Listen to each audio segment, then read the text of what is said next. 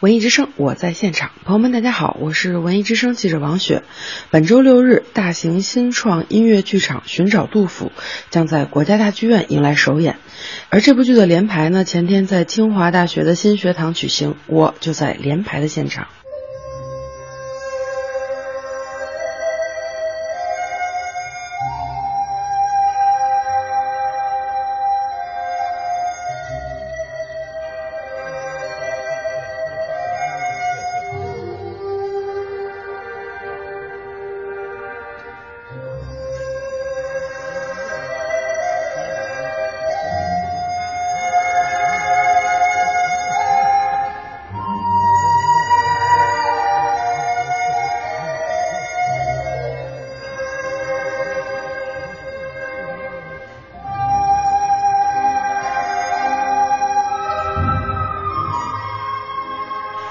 在现场的第一个感受就是震撼，倒不是被音乐，而是被舞台的设计。可以说，这在中国乃至全世界还是首次。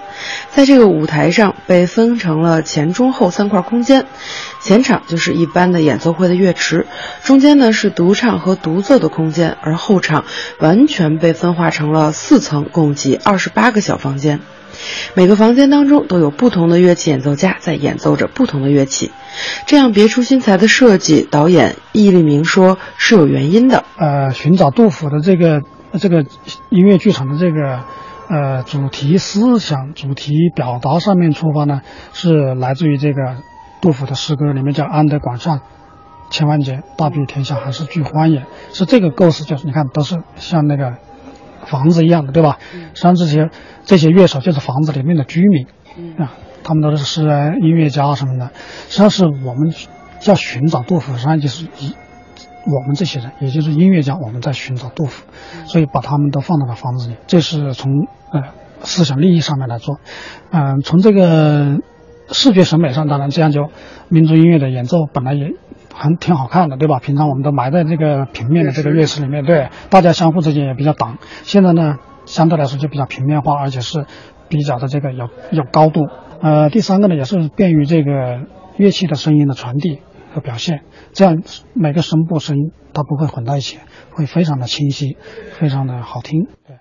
这样的舞美设计刷新了人们对于传统民乐的感受，同时对于指挥来说也是个不小的挑战。听说这场演出的总指挥何建华在排练期间瘦了不少，他现场表示，这样的挑战真是人生罕见。你也看得到我的总谱，实际上我要有两套总谱一个作品，就是我要指挥我台正面的像常规指挥那种指挥的总谱，但是我要转过身去。还要还面对观众，对于观众席的合唱声部的那种，那么这个挑战会带来在要要对这个总谱要极其的熟练。但是呢，你们也看到，就是我们那个排练到现在还在不断的修改稿。对于首演来讲的话，它就是一个挑战；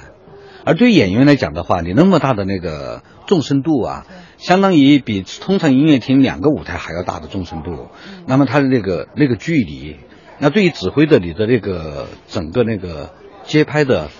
呃，韵律和这里的速度和这点状的东西啊，要要非常清晰，啊，这个呢是已经有难度了。而且我我听的真真实的声音，不是音乐厅我们生产那种声音，啊，所以说这个这个难度的确要很大的适应，它是滞后的，而且我们的那个低音弦乐也是摆到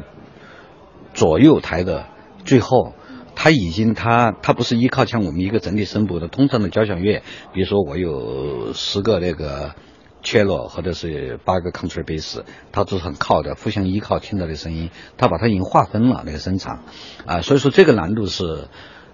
嗯，基本上是很难得有的挑战。对，得这个很难，而且很难，好多演奏员都在。哎，对对对，而且我你看我在指挥合唱的时候，有的他们那个重要的声部要过来，他要看到我。因他在听到合唱音之后了，我要我还要转过身，还要马上指挥他们，还要考虑合唱的，啊，还要考虑其他声部，这个这个的，对于指挥的记忆来讲也是一个挑战。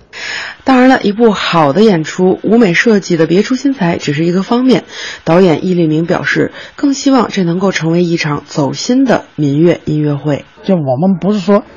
杜甫应该是什么样子。而且我们也不是说一定要在舞台上去去呃这塑造一个什么杜甫的具体的人，我们要表达的还是我们自己。因为我不表达杜甫是什么样的，是我们自己需要什么样的杜甫，或者杜甫给我们今天的人有什么启示，这个我觉得是最重要的。这也是民族音乐或者说我们的艺术创作的这个。最重要的就是说，是跟今天的人发生关系。据了解，寻找杜甫由中央民族乐团和成都民族乐团联合打造，是文化部艺术基金项目之一。以杜甫生命的三个重要阶段为创作主轴，在音乐中浮沉戏剧，在戏剧中展现音乐，表达了杜甫忧国忧民、向往美好社会的伟大情怀。文艺之声记者王雪，北京现场报道。